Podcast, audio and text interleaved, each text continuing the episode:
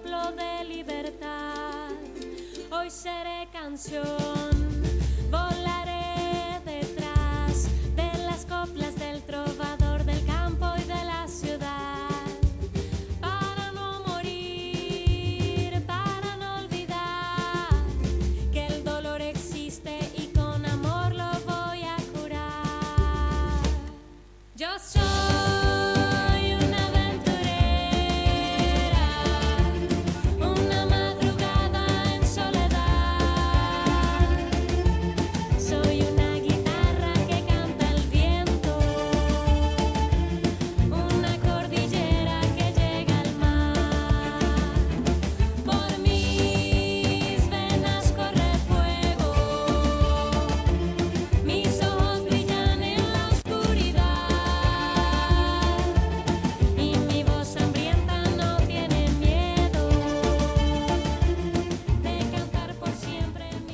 Bienvenidos, buenas tardes. Estamos en este programa Yo Mala Madre. Yo Buenas mala tardes. madre, todas malas madres. Yo Mala Madre. Oh, oh. Sí, buen, viernes para todas, para todos. Hola, hola. ¿Cómo va? ¿Cómo están las chicas? Muy bien, muy bien. Muy Contentas de bien. estar acá nuevamente. Sí, sí es. Aquí Natalia a la, a la voz, ¿no? Porque no nos, no nos- no nos- los que no nos están viendo por Instagram nos escuchan. Claro. Acá. Ceci, Ceci, Ceci Que, Alba. que sus apodos son de artísticos de lactancia de teta. Eh. Claro. Claro, eh, Cecilia Alba, punto policultora, ¿eso? Eso Cecilia, claro, tu apellido, que viene, tuvimos una charla previa donde Claro, hablamos de los apellidos y los nombres. apellido, claro. Claro, claro. Estuviste muy bien. Sí, apellido difícil el mío. Nachu, que es... Arroba lactífera, ahí, es mi, mi alter ego. Ah. Ahí la, hemos transformado en Ahí me transformo, soy otra persona. Y hoy nos acompaña Nancy, bueno, ya desde el viernes pasado. El viernes pasado, sí, tomando- a- a- haciéndote la gama, porque el viernes pasado estabas así complicada de la voz, como Sí, venimos muy, ahora. Ahora ya estamos, está estás- eh, ya, impecable. ya es Sí, una estás diosa, impecable ya, hoy. Ya, Estás ya estás bien. Y hoy cumpleañera. Ay, Feliz sí, cumpleaños. Doble mérito. Sí, doble la verdad mérito que sí. Nancy, que está acá haciendo el aguante. Sí, muy contenta. Muy contenta, primero por, por todo el recibimiento que tuve hoy. Mucho, mucha emoción, muchos saludos de, de Salta, de Misiones, de, de- no se te ocurre. ¡Ay, no sabés! Hoy me favor. sentía Susana. Y quiero ser ete- eterna como Mirta, les dije. Ay, ojalá sea eterna como Mirta. No tanto, no tanto. Vos decís, ya se- sería padecimiento, ya para, para mi familia ya sería como padecimiento. Sí, sí, no, no, no verían la hora de que me vaya. Basta. Bueno, viernes está medio frescoli, ¿no? No sé, ¿tenemos el clima? No sé si tenemos el clima. No sé si tenemos el clima, pero el viernes pasado había ahora. 27 grados clavados. El Está 27 Ah, estaba. fresquito. No sería el caso No, hoy. no, no, no, no. Hoy está fresquito, fresquito. Hoy Lindo de 14 sol, pero grados. 14, 14. grados. ¿Y ayer? Lo escucho. Ayer fue intenso. Ayer también. ayer, la, la helada del día de Frescucho, ayer. frescucho. Prepárense porque mañana 2 grados de mínima y el domingo grados. 1 grado. Sí, sí, sí, Bueno, el frío. bien, Cuando vamos. pues hace rogar el calorcito. Estamos en falta todavía, todavía. Falta. Falta, falta. Pero bueno, ya va a pasar, falta. ya Falta tanto, ¿eh? No falta ¿Quién es tanto. team invierno acá? ¿Alguien? No, no, No. cero, solo, cero. solo almas Yo oscuras no, pueden ser no. Yo la verdad que no. Team verano, team no verano. lo recomiendo. Primavera, verano. No, verano. Primavera. Yo por Primavera. los 40 debo admitir que fui bajando. Era team verano, me llevaban los 40 y dije, Claro. "Che, primavera está bien. Ah, ¿viste? Que yo no, estaría haciendo no a sola. invierno, estamos bien, Michu. Claro. Sí, totalmente. Qué Sí, sí. feo, Unos qué 25, nos cerramos ahí, unos 25, 24, 24, Eh, ya, es 25. ca- ya es Claro. calor. Para mí 25 ya es 25. calor. No. Mm, sí. Ahí no. la vemos que se conectó Pat. Sí, que le Hola, mandamos un Pat. beso grandote y esperemos ya en Hola, breve Pat, volver a sí. tenerla, Pat. Sí, Qué placer, sí. Un beso al resto de las, de Por las acá. chicas del Jacarandá. Sí, que no que están. hace- les recomendamos que entren a su Instagram. No sé si, lo, si, si todas están al tanto, pero hace relatos de parto los miércoles. Ah, muy Eh, bueno. Sí, se conectan eh, mujeres que, que relatan sus partos. de- Yo relaté mi parto ahí. ¿Relataste tu sí, parto? Sí, ¿En relaté. Los dos. Bueno, sí, sí, sí. Porque uno iba. Este, no podía contar el segundo si no contaba el primero, porque tiene relación.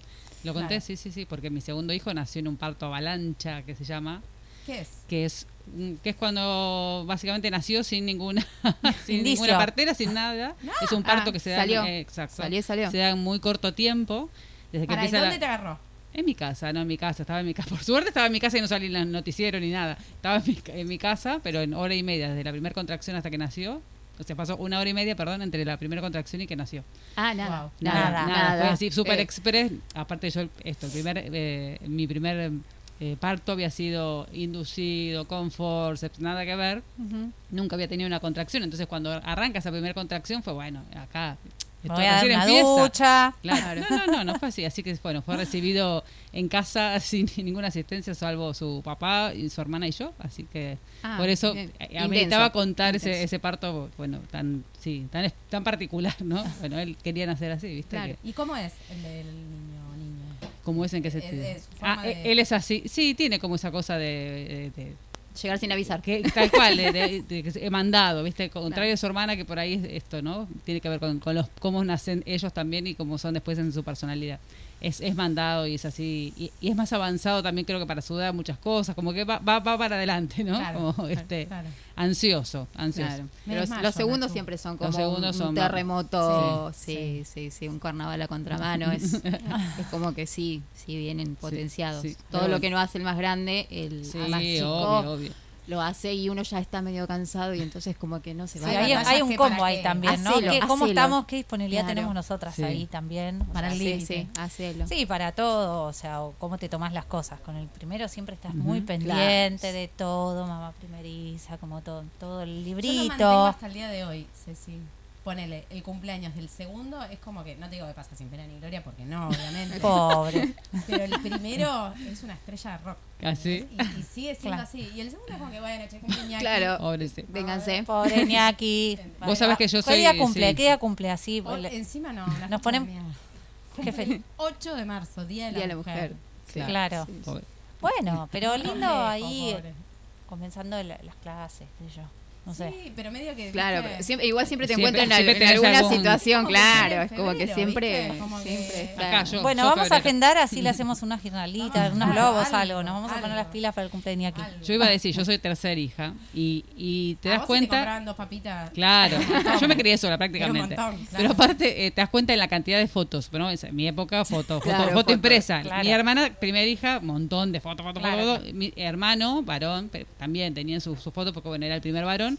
Yo creo que tengo cinco fotos y, bueno, ya- y gracias. Claro. yo ahora el, el domingo cumple mi cuarto hijo. Se pueden imaginar, ¿no? Como venimos, el segundo, el tercero, el cuarto. Sí, Estoy como tratando de conectar con el festejo. Así que también les pido colaboración. Sí, vamos, Ayúdenme vamos con a- el festejito porque es como que sí. ¿Viste? ¿Cuánto Encima cumple? invierno, team invierno, cumple, Ah. ¿viste? Siempre Sí, frío. es, eh, cumplir en invierno es eh, complicado, chicos. Ocho. 8. Y es, sí, es una fecha complicada. Nos tenemos que poner Claro. las pilas con. Sí, yo compré unos globitos y bueno, ya está. No, no. Claro. Voy No. a ver si le pongo un Hay poco que, más de pila. ponerme. No, yo la de torta garra. se las hago a los dos iguales porque tengo muy marcado la torta que me hacía mi mamá. Es distinta a la que yo Claro. les hago a ellos. Pero yo podía reconocer, así como me ven, me fui a retiro espiritual, Ujú. Hice aventura. Uy, no sé Pata, estás- perdón. Sí, Pat dijo Está, que, está que es la sexta. la sexta, ella. perdón. La Mirá sexta, sí, pa- Patsy pobre, nada. A. Patsy le tiraban para arriba y ¿Se cayó acordaban, Claro. ¿se acordaban Sí. Patsy, de tu cumple? ¿Te festejaban? ¿Tenías torta? la- lo que había. Claro. Pero bueno, cuestión que me fui a un retiro espiritual de para ver si me enderezaban. Mis padres trataron de, de- de ver si se me iba la rebeldía. Cosas de, ¿viste? Claro. No. Sí, sí, sí. Y me mandaron a un retiro espiritual, que era un fin de semana, en una casa de monjas, bueno. Y una de las actividades de cierre, más allá de, esto, de toda la cuestión religiosa, eh, fue, era enriquecedor desde lo emocional. Claro. Estuvo bueno. Seguro. Y te ponían las tortas. Y vos tenías que reconocer la torta de tu mamá. Wow. Fuerte. Fuerte. Era fuerte Sí. eso, sí. Y yo le reconocí el toque porque mi vieja nos hacía, nos hacía la torta todos los años de crema moca. Mira. ¿Quién carajo te hace? Claro, Claro, sí, sí. para A un un chico, chico, a un chico, claro, que mamoca es. puta.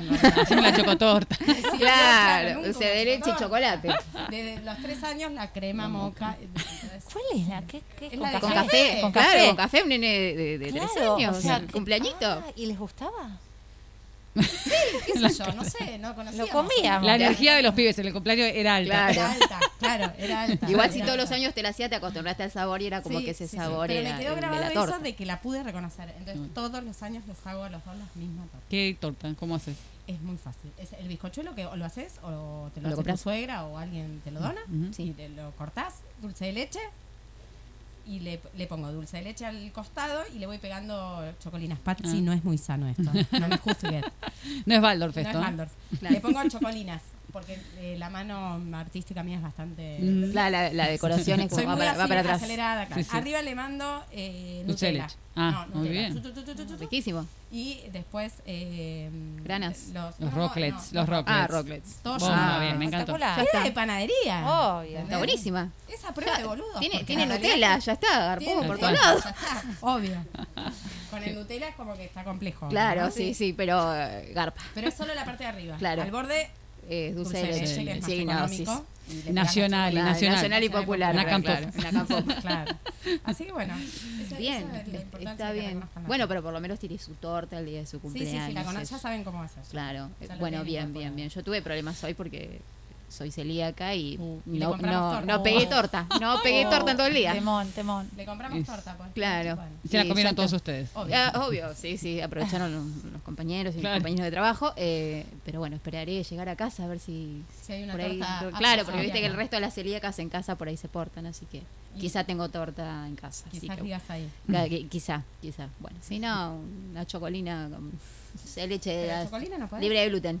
Ah. Ahí comemos. Ah, ¿existe Claro. la chocolina libre de Sí, no, no es marca chocolina, es otra Ah. marca específica, pero tiene la misma forma de la chocolina y bueno, le ponemos un dulce de leche y con eso. Ah, entonces puedes con hacer eso vamos. Ah, full. Sí, sí, sí, exactamente, sí se puede. se puede, se Un puede. tema, la celiaquía, deberíamos Sí, sí, es- de sí. la celiaquía. Es un, es un temón. Bueno, vamos avanzando con el programa. Vamos, vamos, vamos. Eh, vamos a decir las redes antes Dale. que antes que vamos, vayamos con el tema. Dale. Vale, tenemos eh, Somos Punto Jacarandá, CC Manuela Pedraza y FM Mashuit. Pueden conectarse por el vivo de Facebook o el vivo de Instagram. Bueno, vamos con un temita musical ahora. Sí, venimos con una entrevista. Dale. Eh, Iván Nobles, bienvenido.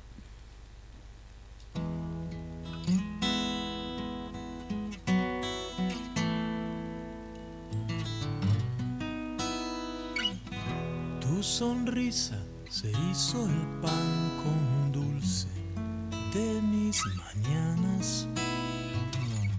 Todavía no sé nombrar este amor que me desarma. Cuando te veo así, panzón filibustero. Lo único que me importa ahora sí es llegar a viejo. Te trajimos a un lugar absurdo, difícil y hermoso, lleno de gente que salta a cabecear con los codos.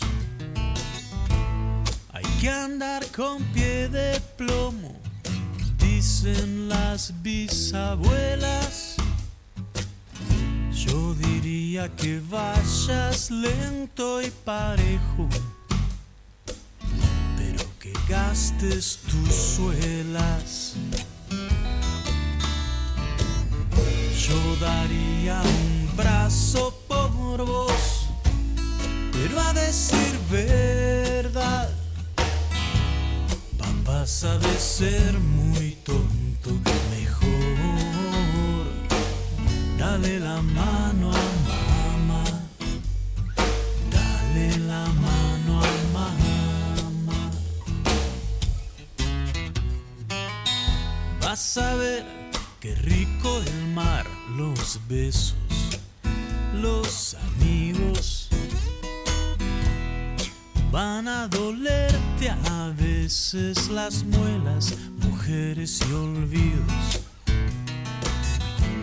Mira bien a los dos lados antes de cruzar la vida. Y no te mastiques el viejo cuento de la otra mejilla.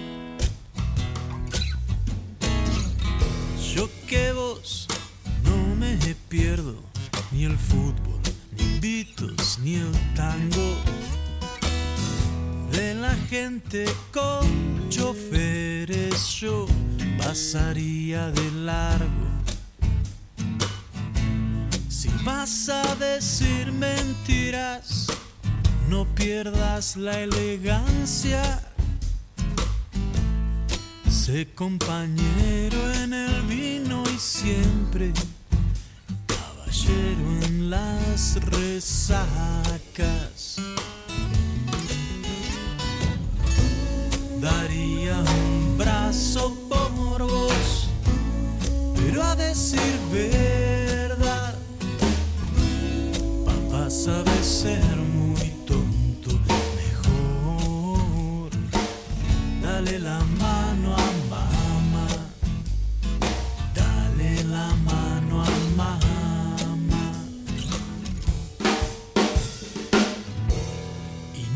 le pongas a nadie la rodilla en la nuca. No te tomes en broma jamás a los hijos de puta. Vas a tener que hacer mucho con lo que haremos de vos. Bienvenido a este lío, hijo de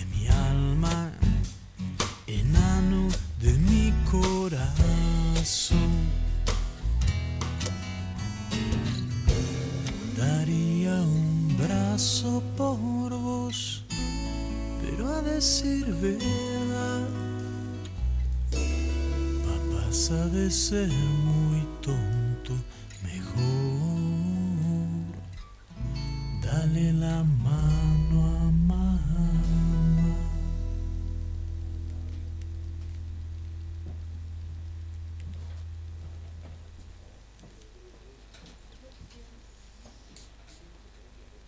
Muy bien, volvimos. Volvimos, estamos, estamos. Qué hermoso tema, ¿no? Segundo, Sí, segundo bloque, la verdad que sí, la verdad que sí, tenés que escucharlo y bueno, y agarrar el pañuelito. Sí, sí. Sí, sí, sí. Yo no quise prestar atención porque Me dije, decía no, no, he llorado mucho Claro. con este tema. Y si me, me agarras solita ahí, lloro de vuelta. Sí, sí, sí. Te abrazamos, te abrazamos. Ya estamos todos vacunados, te abrazamos. Claro, ahora podemos- Claro, viste que eso es lo bueno, porque uno poquito. está todo vacunado, dice, bueno, te Con puedo abrazar un barbijo. poquito. Sí. Con barbijo. Eh, Así como, como con la cara para el otro lado de los abrazos. Claro, como, ¿qué pero se extrañan, se extrañan los abrazos. Sí, se extrañan, se extrañan muchísimo. Bueno, ahora tenemos una invitada, vamos a hacerle una entrevista. a Sol Calvo, que es este pediatra y actualmente directora de la UDP de Garim. Cargo de bastante responsabilidad. Sí, realmente en, en estos tiempos. Hola, ¿estamos conectados con Sole ya? Hola, Hola. Sole. Sole, ¿estás ahí? Sí, sí, hola, ¿cómo Ah, andan? Los escucho muy bajito, Ah, Ahora, más o menos. vos decinos y, y vamos re- vamos regulando la operación. Ahí las escucho un poquito mejor. Ahí, Ahí está. estás. Sí, ¿cómo andan? Un gusto, gracias por la invitación. Gracias. Gracias ¿Cómo estás, vos Sol? ¿Todo estar. bien? Sí, todo bien. Muy bien. Bueno, me presento, soy Nancy, estamos con... Nati Na- o Nachu, soy puericultora. sí, acá Ceci, Cecilia, Cecilia Alba, también puericultora. Así que ¿Cómo estás, tenemos Sole? preguntas ahí para sí, hacerte. tenemos un, un montón, es un batallón que tenemos. ¿Cómo estás? Contanos. Muy bien, por suerte. Bueno, eh, te voy a hacer una pregunta, primero de, las básicas, de las que todos queremos saber, eh, es cómo viene situación COVID respecto a, a si ha bajado, si ha subido la curva, eh, qué impacto tuvo la vacunación, ahora tenemos vacunación de los niños, por suerte, eh, y este mayores de 18. Sí, a- ver, en realidad yo antes de estar en la UDP Garín estaba a cargo de todo lo que es el seguimiento COVID domiciliario, con lo cual estoy bastante empapada en el tema desde hace dos años casi. Eh, por suerte sí, la curva bajó, los contagios bajaron, eh, bajaron, bajó mucho la ocupación de los pacientes a nivel de terapia intensiva, pero bueno, eh, lamentablemente en el último periodo, un poco lo que por ahí les puede interesar en cuanto a lo que ustedes tocan como temas generales, eh, aumentó bastante la- el, contagio en las embarazadas y en las puerpes.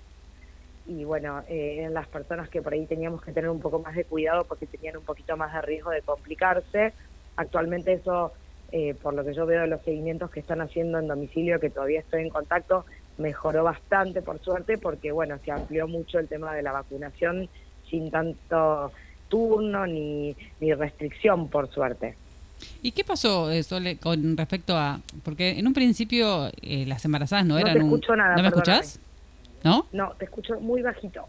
Ustedes, chicas, me escuchan, ¿no? Hola. No sé si es algo te de- escuchamos. Ah, dice que por ahí tenés el... a ver, decilo Claro. vos. Eh, tenés el celu bajo, a ver si le subís un poquito. A ¿Nos ver. puedes escuchar? A ver, ¿no será que tiene que captar la voz por acá? No sé, yo no Ahí las entiendo nada. escucho por ahí un poco mejor. Sí, a ver. No, pre- pregun- pregunta, ¿me escuchás ¿Escuchás ahora? Hola, ¿la escuchás? Sí, ahí las escucho, a ver. A ver, volvé a preguntar. Pregu- preguntaba qué pasó, digo, porque en un principio las embarazadas no eran consideradas de riesgo el año pasado, por lo menos, y eso cambió ahora. De tanto riesgo. Claro, exacto. Bueno, siempre por ser embarazadas están como en una población de riesgo, pero en su momento no eran el, el foco de atención. ¿no? ¿Y qué pasó, qué cambió en la investigación que ahora sí las hace, digamos, este... Se incluyen como población claro, de riesgo, exacto. ¿no? Actualmente. Sí, en realidad yo creo que lo que principalmente cambió es que cambió cambió la actitud de, de las nuevas cepas con respecto a, a cómo contagian y la evolución según el grupo etario y, y si bien en un momento las embarazadas se cuidaban y no se consideraban factor de riesgo, en esta última ola que tuvimos sí se consideraron personas de riesgo y de hecho se las estuvo como controlando mucho más de cerca, pero yo personalmente creo que fue principalmente por eso, por una cuestión de cómo se comportó la última cepa en la segunda ola. Claro. Que Pero, de hecho sí a ver, atacó que- más a jóvenes que a, que a personas mayores también, ¿no? Pero- Sí, en realidad atacó más a jóvenes. eh, con respecto a eso, yo creo que tuvo que ver con el tema de cómo se manejó la vacunación, porque inicialmente se vacunó a gente grande, que decíamos que eran los grupos de riesgo, esa gente grande fue la que dejó de salir y se siguió cuidando, y la gente joven, después de tanto tiempo de, de tener que estar aislados, tuvo que salir a trabajar, y fue la gente que no le había llegado la vacunación, con lo cual se expuso también. Claro. Claro. Eh, no, pero volviendo a esto de las embarazadas, eh, o sea, ¿están incluidas como población de riesgo porque hay un riesgo mayor realmente o es solo, a ver, si podemos aclarar como esto, ¿no? O sea, si estoy embarazada y contraigo COVID, ¿tengo un riesgo mayor que una persona que no está embarazada? ¿Por qué? Y en realidad vimos que con, bueno, esta segunda ola tenían muchas más complicaciones, o sea, llegaban a cuadros un poco más severos y se internaban con neumonías mucho más fácil que, que en el periodo anterior, esa es la realidad y es lo que Mm. pudimos ver. Sinceramente es como que, bueno, uno va aprendiendo en el día a día de cómo se comporta este bicho porque nos está sorprendiendo y nos sorprende a todos según cómo se va comportando, pero esa fue y por lo menos lo que fuimos haciendo durante el seguimiento y fuimos viendo fue eso, que nada, o sea, hicieron neumonías como más fácilmente y Mm. fueron pacientes que requirieron internarse y estar internadas eh, con más cuidados. Y vos también mencionaste eh, el tema del que aumentó en puérperas, ¿no? Eh, ¿Cómo, qué, qué, qué podés decir? Que también se pregunta mucho y a veces... se- Perdón, no las escucho nada de nada ahora, ¿eh? ¿Ahora? ¿Nos ¿Ahí, ahí? Ahí, ahí sí. Bien. Ahora. No, Dale. que vos eh, también comentabas que aumentó eh, el número en puérperas, ¿no? Sí, Eh, en realidad, eh, a ver, no aumentó el número en puérperas, pero sí se tuvo como población de control. De hecho, cuando se abrió la vacunación en embarazadas, también se incluyó ese grupo etario. Y bueno, nada, como todas sabemos y todas las que fuimos mamás, cuando uno tiene un bebé, eh, las defensas quedan bajas por una cuestión emocional y por una cuestión de todo lo que, digamos, transitamos durante el parto o la cesárea, lo que nos tocó vivir. Y yo creo que eso influyó en cuanto a que una puérpera tuviera mayor probabilidad de contagiarse, no por factor de riesgo de puerperio en sí. Claro. Eh, cre- creo que ya se conoce bastante, pero mm, mm, si vos pudieras volver a aclarar qué pasa si contraigo COVID y estoy dando la teta. ¿Qué tengo que hacer? ¿Qué Perdón, no te escucho nada de nada de nuevo. que a veces sigue rondando la pregunta de Sí. qué pasa si estoy dando la teta y eh, contraigo COVID. Y en realidad, a ver, la lactancia hay muy pocas eh, condiciones en las cuales se suspende, ¿sí? En el COVID no es una de ellas. De hecho, una de las que asesoraba a las eh, puérperas cuando estaban con COVID en domicilio era yo. Y en realidad el bebé siempre darle la teta los primeros seis meses de vida, por supuesto que le estamos dando las, eh, digamos, la- las herramientas necesarias para poder tener las defensas que no tiene hasta los seis meses que el bebé las fabrica. Entonces, la indicación no es suspender la lactancia, sino usar el barbijo y no tener contacto directo con el bebé eh, boca a boca o estar sin barbijo para no respirar encima, por una cuestión de que las defensas de ellos son más bajitas, pero no está contraindicado dar la teta durante COVID. Bien. Bien, Sí, sí, sí, perfecto. sí. Y sabiendo que vos sos eh, pediatra también, digo, eh, los niños y el COVID, ¿cómo, cómo estaría siendo? Si bien cuando un eh, adulto contrae COVID, después la recuperación del adulto es complicada, eh, le cuesta, el niño que contrajo COVID después, ¿tiene algún tipo de secuelas como el adulto? En realidad los chicos que tuvieron COVID se comportaron bastante bastante bien, o sea, los cuadros los no a ver, no tuvimos muchos casos de COVID en chicos por suerte y los que tu- tuvimos fueron la mayoría casos leves. Con respecto a los casos graves de COVID, generalmente fueron chicos que tenían factores de riesgo previos y que por ahí ya el pulmón no era un pulmón sano previamente. Con lo cual esos pacientes siempre tienen muchas más secuelas porque si a un pulmón que no es sano se le suma un bicho que realmente genera un daño pulmonar, obviamente complica la situación. Pero los chicos que tuvieron casos leves, que fueron la mayoría, eh, la realidad es que lo transitaron normal y no quedaron con secuelas. Bien, bien. Bien, bueno, no sé si hay más preguntas con respecto al COVID. Yo quería hablar más de, de- de tu rol eh, en, en la UDP de Garín. Este, ¿hace, ¿Hace cuánto que estás como directora? Yo en la UDP de Garín asumí el primero de mayo, Ah. Eh, hace no mucho tiempo atrás. eh, si bien estaba en la Secretaría de Salud, eh, bueno, pasé a hacerme cargo de, de la UDP de Garín el primero de mayo. Y, y ahí, digamos, eh, ¿qué, qué, qué servicios puede encontrar el, el vecino en la UDP? Digamos, ¿hay, hay demanda espontánea? ¿Qué, qué, qué, nada, ¿Qué especialidades tienen también ahí?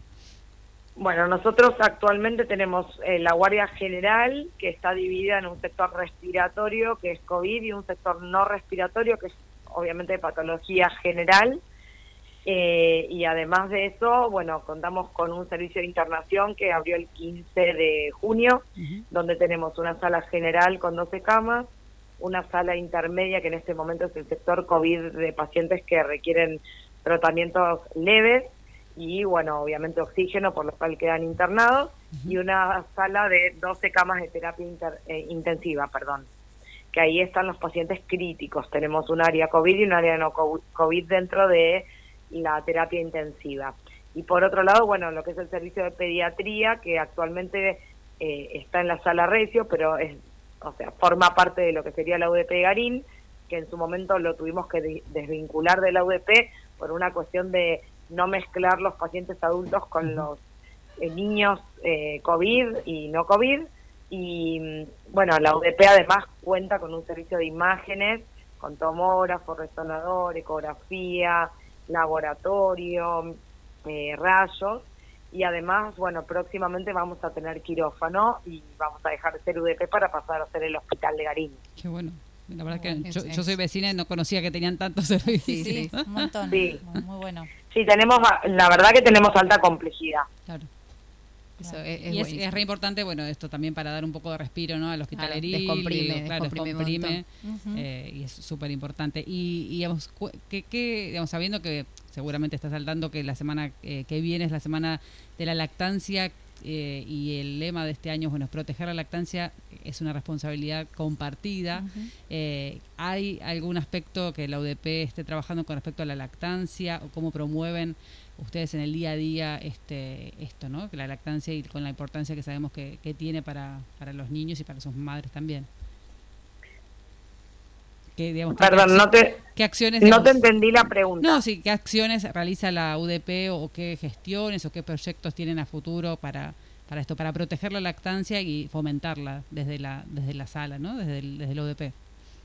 Sí, en realidad nosotros como UDP funcionamos más que nada como sala- como guardia, digamos. Obviamente la parte de pediatría siempre eh, el, el estímulo de continuar con la lactancia, de, de ver las pautas de lactancia y todo las tiene, pero por ahí eso lo maneja más lo que es el primer nivel, y por ahí, bueno, yo fui la directora de primer nivel hasta mayo y eso sí lo fomentábamos más durante las estadías eh, de los con- durante a ver mientras esperaban en los controles de salud en las salas de, atención primaria ahí hablábamos con las mamás tra- tra- tratábamos de ver cómo tomaban la teta los bebés que por ahí a veces en el tiempo de la consulta pediátrica es bastante difícil porque son consultas que para poder Claro. llevar a cabo todo esto llevan un montón de tiempo pero la verdad que es medio difícil manejar esto dentro de la UDP porque manejamos nosotros más que nada urgencias, excepto, bueno, obviamente viene un bebé chiquito y la mamá dice que tiene determinadas características y una de las cosas que uno mira siempre en un bebé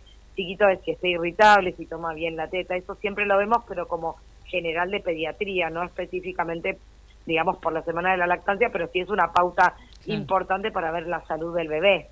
Claro. Y, y digamos, vos como pediatra, bueno, ya no, no, no, estás- no sé si estás atendiendo como pediatra o si ya e- ese rol lo, lo tenés relegado, pero en tus momentos cuando atendías policonsultorios, si, eh, si trabajabas con policultores o cómo manejabas ese- este tipo de, o si hacías derivaciones.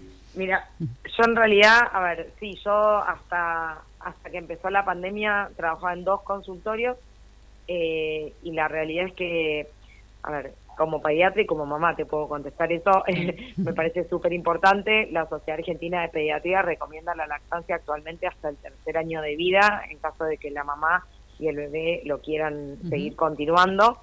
Lo que tenemos en claro los pediatras con respecto a la lactancia es que los primeros seis meses de vida la lactancia materna nos les da las defensas a los bebés, como dije hace un rato, y es súper importante eh, tenerla y en, a ver, y en cuanto se puede, que sea exclusiva, y en cuanto no se puede, por lo menos que la tengan combinada con otro Ujú. método de alimentación. Claro, ¿sí? y, y en, en torno, me quedé pensando en torno a esto que, que sabemos que, bueno, todos que es tan, tan importante, eh, vos desde tu rol, ¿se, eh, ¿se encuentran muchas dificultades eh, de madres que, que, digamos, tienen muchas dificultades con la lactancia? ¿O qué es lo que ves más frecuentemente como, como impedimentos para, para mantener una lactancia materna exclusiva? Mira, en realidad te soy sincera, eh, en la población que tenemos en Escobar no tenemos demasiados impedimentos y más en el tipo de población que, que hace los controles y todo dentro de lo que sería la salud pública. Sinceramente y sorprendentemente y gratamente, las mamás eh, tienen una visión muy importante a lo que es lactancia materna exclusiva. Por ahí eh, no lo tenemos tanto en privado, que por ahí es a ver, yo tuve la experiencia de poder trabajar mucho tiempo en el ERIL y tuve la experiencia de trabajar en hospitales privados y en consultorios privados y por lo menos la diferencia y lo, lo que a mí me sorprendiera esto de eh, que el- en los lugares públicos uno durante el control la mamá la lactancia la tiene como recontra incluida, pone al bebé en la teta, el bebé está reacostumbrado, no le parece raro ni sorprendente que el bebé tenga que alimentarse solamente con la teta, no así en privado, que por ahí es un poco más complicado que sea por ahí exclusiva la lactancia. Igualmente, y personalmente creo que uno tiene que acompañar la situación porque las mamás a veces, a ver, creo que esto lo sabemos todas las que fuimos mamás, eh, la situación de dar la teta es una situación de conexión total con el bebé, uno se tiene que tomar tiempo, eh, y bueno, lleva toda una, una preparación y un tiempo que no todo el mundo está ni dispuesto ni puede hacerlo, a veces por una cuestión emocional o a veces por una cuestión de que tienen otros hijos y se complica bastante, más que nada por ese lado, que era lo que yo veía. Pero yo creo que como pediatra, si uno acompaña la situación y explica los beneficios de la lactancia para el bebé, del tema de que, bueno, es, la, la hidratación ideal, del tema de las defensas, del tema de la conexión, del tema emocional, de acompañar con la mirada y todo, la verdad que se enganchan las mamás y uno puede revertir esa situación y la que no, por lo menos suplir esa situación con la situación de poder dar una mamadera y que la situación sea placentera y genere el mismo vínculo con el bebé, que es una de las cosas más importantes. Claro. Totalmente, sí, totalmente, porque digamos, más allá de eso, el método de alimentación, lo importante es eso, el, el vínculo entre madre e hijo y que, eh, nada, el apego también, ¿no? Y vos, Totalmente el apego, tal cual. eh, vos tenés hijos, dijiste que tenés de, de qué edades? Tengo una hija de 8 años y tengo un hijo de 3 años que, bueno, yo con, eh, justo hablaba con una amiga que está embarazada de mellizos recién y yo con mis dos hijos empecé a trabajar de nuevo cuando los dos tenían dos meses. Yo hacía guardias tres veces por semana en ese momento con los dos y la realidad es que los dos tomaron la teta hasta que tuvieron un año y medio. Yo donde iba me llevaba mi kit para sacarme leche y tenía la leche frisada para dejársela cuando me iba de casa. To- Los dos tuvieron lactancia exclusiva hasta los seis meses. Qué bien. Qué, Bien. importa, qué bien y qué, qué importante eh, tener como un entorno ahí un, eh, eh, en el trabajo o donde una se mueve, donde poder estar acompañadas para llevar adelante todo esto, porque es un trabajo súper, súper arduo, ¿no?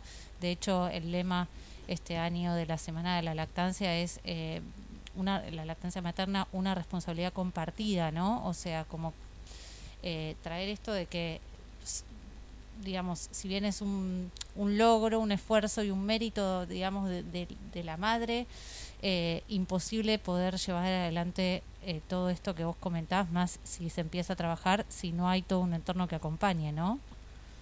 No, e- eso sí, o sea, nosotros, por ejemplo, en la UDP tenemos una chica que tuvo un bebé hace cinco meses y ella se sigue tomando el tiempo para poder ir, sacarse leche y estar en un lugar tranquila y, bueno, poder después guardar la leche y llevársela a su casa porque el bebé la sigue tomando y, y está buenísimo, o sea, es respetable y está bueno que, que se le dé el lugar porque es importante tanto para la mamá como para el bebé.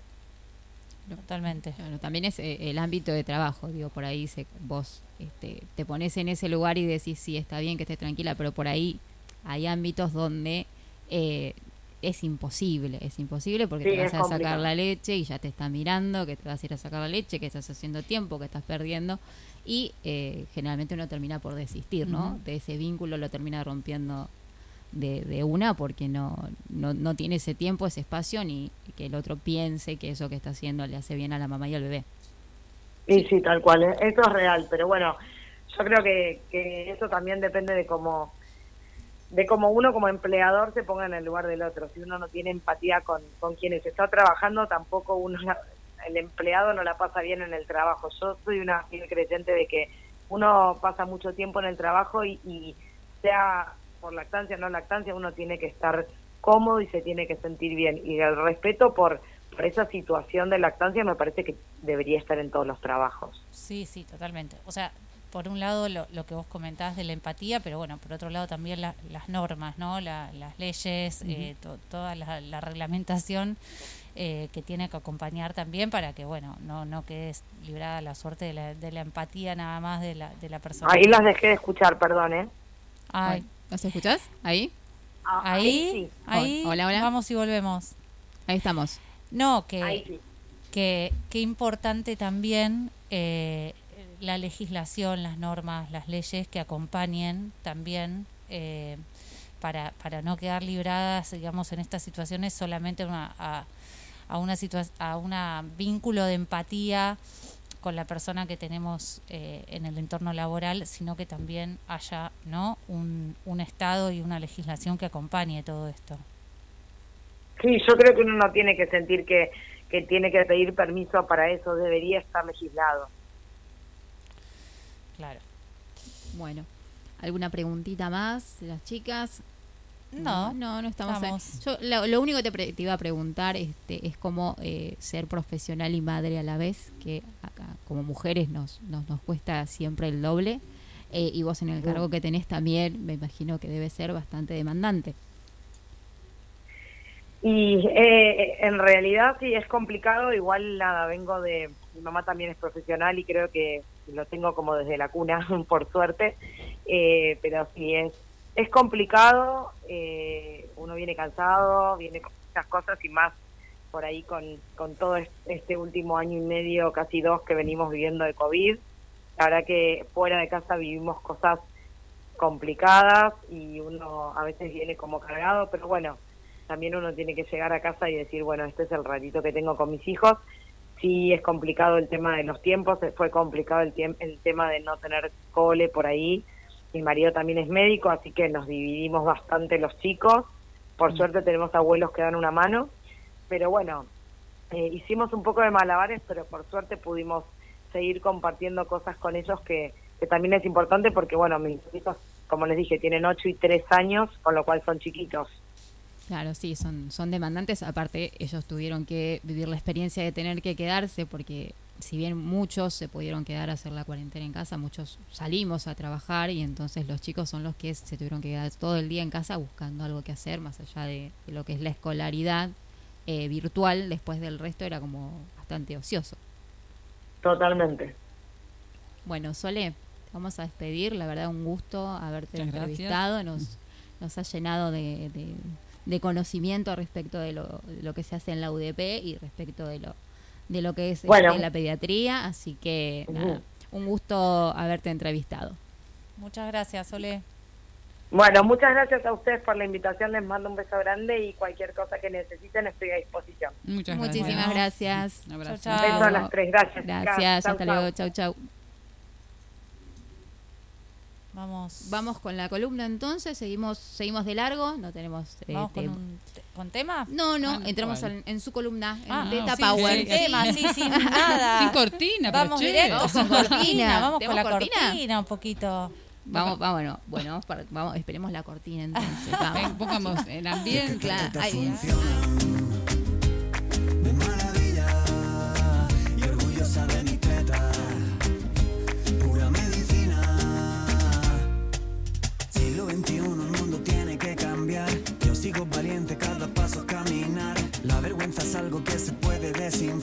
con la fuerza que llevan por dentro la mamá. Yo que di la vida, tengo toda la libertad de mostrar mis tetas, te gusten menos, te gusten más. No hay nada más bonito, no hay nada más natural que darle a una criatura de mamar. Y es que estas tetas funcionan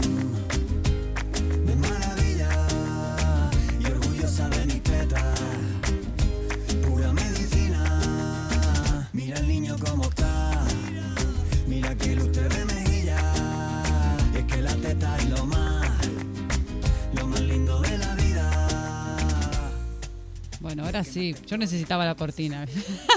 necesitaba el tema. Para- Para, sintonía. para ponernos en sintonía en intro. Exactamente. Bueno, algo estuvimos hablando justo ahí con, con, con Sol que de, de esto, ¿no? De la Semana Mundial de la Lactancia, que queríamos empezar a hablar hoy porque empieza todos los años, se celebra la Semana Mundial de la Lactancia del 1 al 7 de agosto. Esto es una, lo voy a leer porque es, no, la verdad es que no, Es- no, es, es como Es extenso, Machete, sí, ¿no? es Machete, perdón. Para, para Es- no es una- nada quede claro. incorrecto. Es una acción que se lleva, bueno, ya desde el año 92 eh, y en, desde el 2016 en conjunto con UNICEF, eh, con Naciones Unidas, perdón, que es de la Alianza Mundial para la Acción sobre la Lactancia, que son las siglas en inglés por UABA. Eh, y el lema de este año, bueno, va cambiando, ¿no? Va variando año tras año, como se van este, teniendo como distintos objetivos. Eh, todas estas semanas de a veces son medio este, polémicas y, y también a veces se empieza como el bombardeo de información con respecto a un tema y, y y en, el, en el caso de la lactancia a veces es un tema sensible porque quien no dio el pecho se siente que, que, digamos que sensible porque hay, toda una información con respecto a eso que le hace sentir culpable, ¿no? Y es, es un tema delicado. Pero bueno, eh, me parece que sí es importante que se celebren este tipo de acciones porque lo que buscan es eso, básicamente visibilizar y en este caso la lactancia es proteger. Este año la, mm, el lema es proteger la lactancia, una responsabilidad compartida.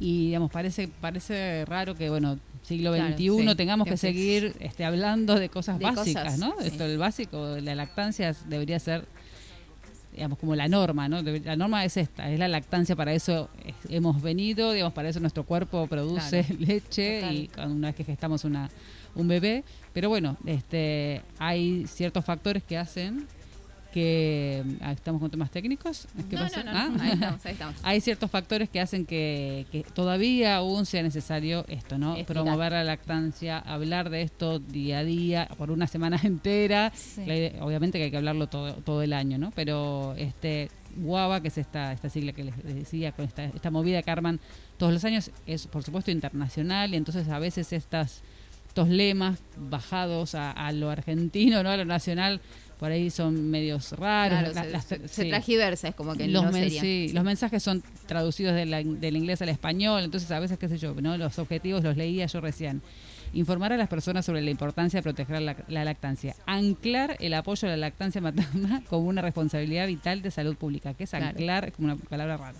Interactuar con individuos y organizaciones para un mayor impacto e impulsar la acción de proteger la lactancia para mejorar la salud pública. Digamos, esos son como objetivos generales que todos los años son los mismos. Sí. Y varía este, ¿no? Varía la, la- la- el lema. lema. El lema de este año estaba bastante Está bueno, acertado. me gusta, Esto- me está gusta bueno. Desde mucho. 1992 me dijiste que, que se viene Desde el haciendo. 92, Desde el exacto, 92, todo- todo y es como que desde el 92 venimos como inculcando lo mismo. Claro, con- Todos los años con un lema claro. distinto. El año pasado era eh, relacionado al, al medio ambiente, ¿no? Proteger, El pro- sí, proteger el eh, medio ambiente. Claro, Como- la lactancia en relación a la, a la protección del medio ambiente, que capaz era un poco más, eh, qué sé yo, eh, extraño Sí. o co- controvertido también, ¿no? Como la carga de la responsabilidad también de la mujer que tiene que dar la teta Claro. para proteger el medio ambiente, ¿no? Generó Como bastante... que- y, como, y es porque bueno, sentís, aparte de todo lo que hago, tengo, que hacer eso también. Claro. Es como que proteger Eh, el medio ambiente a través de, de la formas, lactancia. eh, siempre está bueno porque está bueno traer el tema eh, y, y poder conversarlo y ver también todo lo que implica la industria de, la fórmula y cómo invade y a veces eso interfiere un montón en las, en las lactancias, ¿no? O sea, siempre está bueno como para poder visibilizar y traer eh, el tema sobre la mesa y poder charlarlo. Pero bueno, el de este año me encanta mucho más eh, porque habla de la responsabilidad compartida, eh, que, que mantener una lactancia no es solamente responsabilidad de la madre, ¿no? Que porque la madre produzca la leche en su propio cuerpo no queda la responsabilidad 100% en esa mujer, sino que se necesita todo un entorno, toda una sociedad eh, que acompañe para que esa madre pueda llevar adelante realmente eh, eh, la lactancia, ¿no? Entonces, en ese sentido está bueno el lema, el lema de este año y nos vuelve a traer lo que ya hemos hablado montones de veces, pero bueno, esto de, de la importancia de, no solo del, del entorno más cercano, ¿no? De- de Sí, si hay familia, pareja, claro, familia o no, eh, sino de toda una sociedad que acompañe el Estado. Siempre hablamos la importancia de la responsabilidad del, del Estado, ¿no? Porque imposible, y lo que hablábamos con Sole recién, que haya legislaciones, que haya normas, Claro, que haya sí, sí. Todo o sea, un que entorno haya que legislar claro, para amamantar es, eh, es fuerte todavía lo que estamos hablando. Estamos sí, hablando estamos hablando de, de algo que debería, todavía, que no debería ya ni, ni ser legislado, tendría que ser así. O sea, nosotros tenemos, net, necesitamos dar la teta y necesitamos nuestro espacio y que nos contengan, que nos entiendan Sí. en casa, en el laburo, en donde sea. Y que falta, todavía nos falta. Por suerte venimos como avanzando, ¿no? Como sociedad, qué sé yo, venimos dando algunos pasitos.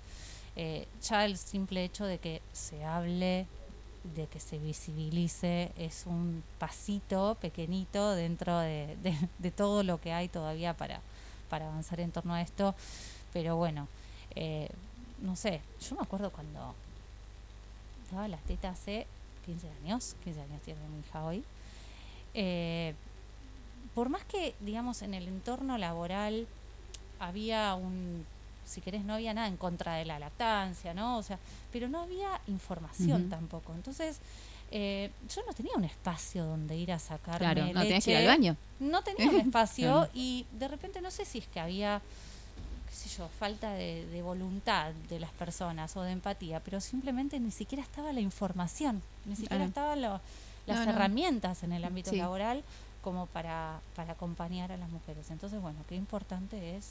eh, Sí, lo que pasa es que para mí la lactancia debería ser parte de la educación sexual integral que debería estar desde esto, de las Totalmente. escuelas, porque desde ahí, eh, si nosotros todos estuviéramos informados de cómo funciona la lactancia, qué se necesita y demás, llegaríamos de adultos a, a saber al respecto y no, no estaríamos mirando, ah, no, porque aquella se va a sacar este leche y, y entonces no, no está trabajando y, y se toma la hora de lactancia. Claro. Como que uno mira al- al- a la persona trabajadora que está Sí. amamantando por ahí con, con malos ojos o como que se toma tiempo que no le corresponde, ¿no? Como que es una lucha Claro, eh, porque- que aparte no se entiende que esto es una cuestión de salud, digamos, no es que la persona además tiene que dejar leche a su bebé, que es cierto, pero además que si esa mujer no se extrae leche, Claro. tiene- corre No, riesgo no, su no, salud. Exacto, sí, digamos. no, No, es- salud eso es lo que no se propia, sabe. salud del hijo, Sí, porque sí, también, claro. Aunque no generes una mastitis, eh, si pasas mucho tiempo sin sacarte leche y eh, empezás a hacer un mal manejo de la, de la lactancia en ese sentido, eh, la producción de leche también empieza a disminuir, entonces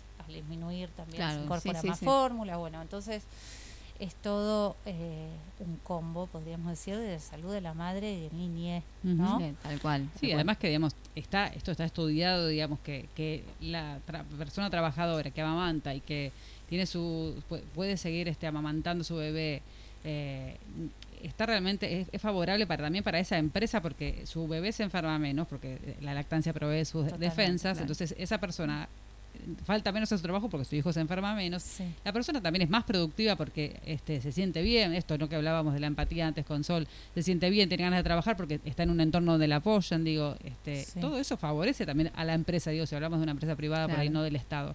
Eh, Sí. pasa que bueno, esto no se, no se conoce, no se sabe, la empresa lo único que quiere es que, que produzcas que y que, que bueno, no y que Creo que, no desde falte, el momento que, uno está embarazado, ya para la empresa empie- empieza a un ser como una especie, un, un- claro, un problema. Sí. O sea, y sos un problema estando embarazada, sos un problema después que pariste. Entonces Bueno, es pero como también que yo vuelvo siempre a las políticas estatales. ¿no? Porque es, es, la base Sí, para mí, sí. ¿no? O sea, Las si- licencias, obvio. Las licencias, ¿no? Y bueno, pero si hay un Estado que, que acompaña Claro, que con políticas fuertes y económicas, también de acompañamiento eh, a, la- a las empresas privadas, ¿no? Con el tema de las licencias, las horas de lactancia, etcétera.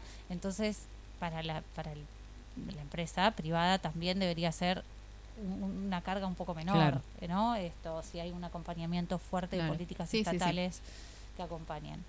Pero bueno, no- nos falta un montón en torno, en torno a eso. Sí, sí, y también pensaba, digo, eh, los profesionales de la salud también hay falta un montonazo, digamos. Todavía seguimos escuchando profesionales de la salud que de lactancia ni idea, eh, que, digamos, a diario, digo, no, a Ceci le debe pasar, digamos, como policultoras recibimos a diario, nada, el psiquiatra me dio tal medicación, me dijo que tengo que destetar, vos vas, nosotros tenemos este, fuentes donde chequear si la medicación es compatible, vas y, y si no, esta medicación la puede tomar, digo, esto, ¿no? Acciones mu- muchas de este Claro. tipo recomiendan destetes sin saber o indicaciones de la lactancia, esto con, no sé, con, con horarios, como si fuera a darle una mamadera, desconocimiento de realmente cómo funciona la lactancia, Claro, porque sí. desde la formación no lo tienen. Sí, no es falta de voluntad, no, No, es que sean malos profesionales, no, no, a veces no, no pasa porque estamos diciendo que son malos profesionales, sino que simplemente el conocimiento específico sobre la lactancia no está incluido en la formación, entonces, bueno, hay- o está incluido con un, eh, Una base, siempre tienen una Sí, sí. o, o desactualizado, ¿no? De pronto un profesional que es excelente profesional, pero que se formó sé yo, hace 15 años Claro. y de 15 años a la fecha cambiaron un montón de cuestiones, hay mucho más información, bueno. Por ahí hace etcétera. lo más recomendado o lo que piensa que por ahí es, podría Claro. ser mejor, Sí. que Sí. por ahí no termina siendo mejor. Por ejemplo, yo cuando eh, sos celíaca, como comentaba al principio, eh, que a mí se me detectó con, las, con la segunda bebé. A los seis meses de ella eh, empecé a bajar mucho de peso, entonces me recomendaron dejar de darle la teta. Porque yo estaba bajando de peso y no sabía ni el por qué. Claro, mirá, Es que, Claro. y, y la verdad que yo no quería, porque no quería da- darle la teta hasta ahí, quería darle mucho más, pero bueno, por una cuestión de salud me dijeron, vas a tener que destetarle, la tuve que destetar a los ocho, a seis meses. Claro. Y me dolió un montón. Sí, sí, Pues sí. Sí, sí, bueno, yo desteté porque quedé embarazada al año y también el pediatra dijo, no, no, no, urgente. Pediatra que yo adoraba, excelente pediatra, o sea, en Sí, todo sí. lo, ¿no? el resto del acompañamiento de la salud de mi hija, pero en esto me dijo, no, no, tenés que destetar ya, pero ya urgente, tipo hice un desteto prácticamente Abrupto, abrupto, claro. porque era riesgo de pérdida del embarazo. Tipo, de hoy sabemos que nada que ver, digamos, que Claro se que puede ser, mantener. claro. Entonces, No, bueno, por supuesto, digo, no, no, un profesional de salud no tiene por qué saber de todos los temas, es imposible, digamos, el cuerpo humano es enorme, digo, está bueno la, especialización, pero bueno, esto, saber derivar a quien sí tiene formación o, digamos, saber decir, no sé, lo, lo averiguamos, te digo otra persona, digo, eso me parece, o, digamos, si no- uno no se quiere capacitar, porque por ahí no es un tema que le interesa y es súper respetable, poder derivar a otros, pero también a nivel, digamos, hospitalario, a nivel salud pública, la formación de esos profesionales es, es clave, ¿no? Como esto de, de- de que todos estén alineados y que todos tengamos un discurso similar y que cuando una, una persona vaya a parir a un hospital, todas las enfermeras tengan la, la información de esto, pediatras, este, ah, no sé, la persona administrativa, te digo, todo el mundo tiene que estar informado Claro, porque sí, estamos hablando de algo sumamente importante. La lactancia es este son los inicios y el fundamento de la vida para este para est- cada bebé que nace y, y es, es, y es un derecho, digamos, es eso, ¿no? Amamantar es político y, y sí, para mí político, sí. este de ahí parte, ¿no? Este, este lema que está tan bueno, porque bueno, sí, es una responsabilidad de absolutamente cada persona, cada institución, cada sociedad, este, cada país. Y Eh, sienta, sienta- es una de las patitas que sienta una base de igualdad desde el inicio de la vida, ¿no? O sea, de la, de la alimentación, Claro. de una buena nutrición, de un buen vínculo, que con todo lo que sabemos que eso influye después en el resto de, de, la de la vida, vida que- de, que- de- de que uno. es irreemplazable, ¿no? Sí, sí, es que es Eh, fundamental en, en- en el principio, el principio de, de- de la vida Totalmente. es fundamental. Acá tenemos un mensaje de Roxana Elizabeth Bambas que dice, los medios de comunicación también colaboran con el destete, las publicidades de leche de fórmula, promo- promocionando que eso es lo mejor para nuestro bebé. Bueno, ahí tenemos otro tema que es el código de sucedáneos de la leche materna que nadie respeta, digamos, ninguna empresa respeta, que es básicamente que no puede haber publicidad de eh, leche de fórmula, ni chupetes, ni nada Porque son relacionado. un medicamento. Sí, sí, pero tampoco nada relacionado, digamos, mamaderas, nada relacionado a, la, a, a lo que no sea lactancia, porque bueno, esto es, es una, una- un tratado que, que se firman, que los países acuerdan y que entonces no puede no pueden hacer publicidad de esto porque estamos protegiendo la lactancia. Si hacemos publicidad estamos vendiendo algo que no, no es lo que apoyamos. Entonces, eh, esto, no hay publicidades, dice, que hablen de los beneficios de amamantar, tal cual. Tenemos que estar Claro. saliendo, ¿no? Acá las, No, las y- y pueris y, sí, y y lo la gente que- lucha por esto para... Con lo que dice Roxana también, eh, me viene esto de eh, la, la, la cantidad de veces que me he cruzado como con mujeres que, que, que piensan que la leche de fórmula es mejor que la leche materna, Mm. ¿no? O sea, está Claro, eso, como sí, sí, que sí, algo como que porque una viene en cajita, tampoco, claro, porque viene sirve. una industria, porque viene Claro. una propaganda de Porque es mucho marca. mejor que mi leche. Claro. Es mucho cuando es sabemos Mm. que es, Es completamente al revés, diferente. que los beneficios de la lactancia materna son mucho mayores que los de la fórmula, que hay componentes eh, de la leche materna que no están en la leche de fórmula, pero bueno, que es necesario que lo volvamos a decir porque realmente hay desinformación sí sobre hay todo eso y el marketing nos genera esto, ¿no? De que lo que está puesto fuera de nuestro cuerpo pareciera que es mejor que lo que lo que, lo que tenemos adentro. que lo yo creo que en, mi vida he visto una sola publicidad, hará como, no sé, 20 años atrás, sobre amamantar. Claro. Después no vi en la televisión jamás Nada. una publicidad donde te aconsejan amamantar. Claro. Después el resto es leche, chupete, mamadera, la mejor mamadera, la ultra Claro, mamadera, sí, sí, ultra sí, sí, sí, chupete, todo, todo. todo lo que te puedas no, imaginar. claro, sí, y sí, porque es la industria de, de todo lo que se puede vender que, que, que, que cae, digamos, toda esa industria frente a la lactancia materna. Sí, que bueno, por eso esto, ¿no? Se, se, se ve esta necesidad de hacer este tipo de acciones porque, bueno, en, no sé, en los 50, 60, ¿no? Fue muy fuerte ahí este, toda la industria de leches de fórmula. De hecho, nuestras madres, este, la mayoría no amamantó porque les hacían creer esto, que su leche no era buena, que era mejor esta leche en cajita. Sí. Y eso se viene arrastrando desde ahí. Entonces, Sí. bueno, va a llevar mucho tiempo desterrar esto, porque esto, nuestras madres todavía son las que nos apoyan a nosotras a- a- en nuestros nuestra crianza con Claro, nuestros sí, hijos sí, sí. y todavía hay que desterrar los mitos que ellas vienen que ellas y ellos no Pues padres también arrastrando eh, por- no porque no sabían sino porque era lo que realmente les, les- les decían ellos ellas confiaban en su médico el médico le decía no tu leche no sirve te daba una pastillita te cortaban la leche Claro, y ya está sí, tal cual. tal cual. era, era así como, tremendo. como funcionaba y, y de hecho tampoco había contacto con el bebé, estaba la nursery que te, vo- te agarraban el bebé, te lo llevaban y vos no, te- no estabas ahí en, en internación conjunta con ese bebé, era, No. digamos, Claro, sí, sí, era eh, totalmente separado. Sí, a sí, mí me sí, llegó a decir hace también, de vuelta, che, voy delatando mi edad. Eh, hace 13 años. Eh, me, me venían y me sacaban a mi hijo. claro, Me decían, mamá, vos tenés que dormir. Exacto. Mamá, vos tenés sí, que sí. dormir, vos tenés que descansar, aprovechar mientras que esté acá en la clínica, eh, que, que vos te tenés que recuperar. Y me lo- se lo llevaban. ¿y qué hacían cuando se lo llevaban aparte? Eh, ¿Qué, qué- qué Claro. hacían? ¿Cómo calmaban o sea, a ese bebé? que estaban todos los bebés una- divinos y, claro, sin llorar. Ni te informan que le están metiendo un- Claro, una fórmula, de sí. fórmula Sí, para o, que, no, no, este, ¿cómo se llama? El suero glucosado, algo, este, el que, que es casi como azúcar que le dan, eh, digamos, es, es tremendo. digo. Están están todos divinos, callados y dormidos. Claro. o Sí, sea, pero o sea- bueno, yo vuelvo como de tratar de ver lo positivo, ¿no? Y, y bueno, eh, creo que en los últimos anitos, cortos, anitos, tres, cuatro años, no sé, dos, eh, hemos, se, se está visibilizando mucho más. No sé Mm. si es que yo, a ver, Nacho, decimos, yo creo que se está visibilizando de a poquito, de a poquito, de a poquito, y entonces estas cosas, estas prácticas que no están buenas van quedando cada vez más expuestas. Eh, la información va circulando un poco más. Y las redes ayudan a eso, claro. Las redes ayudan, ¿no? Entonces. eh, Y también cortar con lo impuesto. Digo que uno empezó a cortar con lo impuesto. Digo, a mí me imponen esto y la verdad que yo ahora veo que esto que me imponen no es lo que yo quiero, ni es lo que me sirve, no es lo que le sirve a mi bebé, no es lo que me sirve a mí. Entonces, a raíz de eso, porque antes era como estábamos todas aleccionadas, Claro. ¿viste? Era esto lo que igual. te sirve, lo que te sirve para dejarlo al bebé, para irte a trabajar tranquila y para que puedas ser operativa en tu laburo.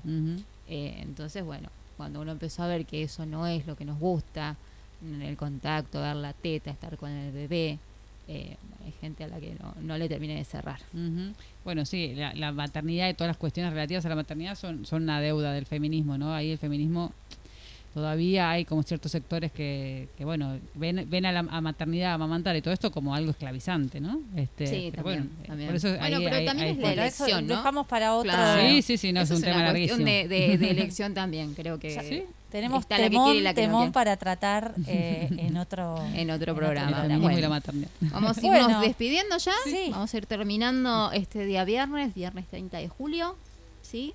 ¿Alguna Ya cosita más que quieran julio. dejar? No, no, estoy, no puedo creer que ya estemos en Ya, yo digo, cuando nos demos agosto. cuenta, estamos en septiembre. No, no Así es una locura. Sí. Eh, Igual agosto es medio larguito. ¿eh? Sí, sí, Eh, sí, sí. No, se hace porque tiene tre- 31 días, ¿no hay, viste? No, No hay feria- no hay feriado. Hay- Ay, no, hay 16 de agosto. ah, el eh, 17 sí. que pasa el 16. Sí, sí. Lo tengo acá presente. Ah. Sí, sí, sí. septiembre. Último día de vacaciones para nuestros Sí, hijes, así que les mando un beso grande, que disfruten este último día y este último Sí, fin de Se lo semana. merecen, se lo merecen. Se lo merecen, que pasen lindo.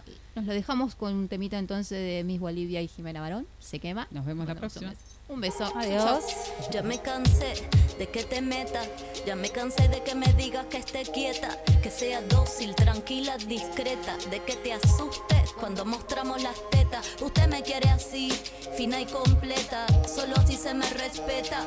Meta y meta dándole a la dieta para la figura escultural y la silueta, pero ando por otro camino, más bien ando por otro planeta. Así que sube la bragueta, cabrón, porque hoy no traje bragas, traje la escopeta y te meneo y muevo el culo como poeta. Hago poesía de las nietas, de todas las brujas que nunca pudiste quemar como paga efectivo tarjeta. Se quema, se quema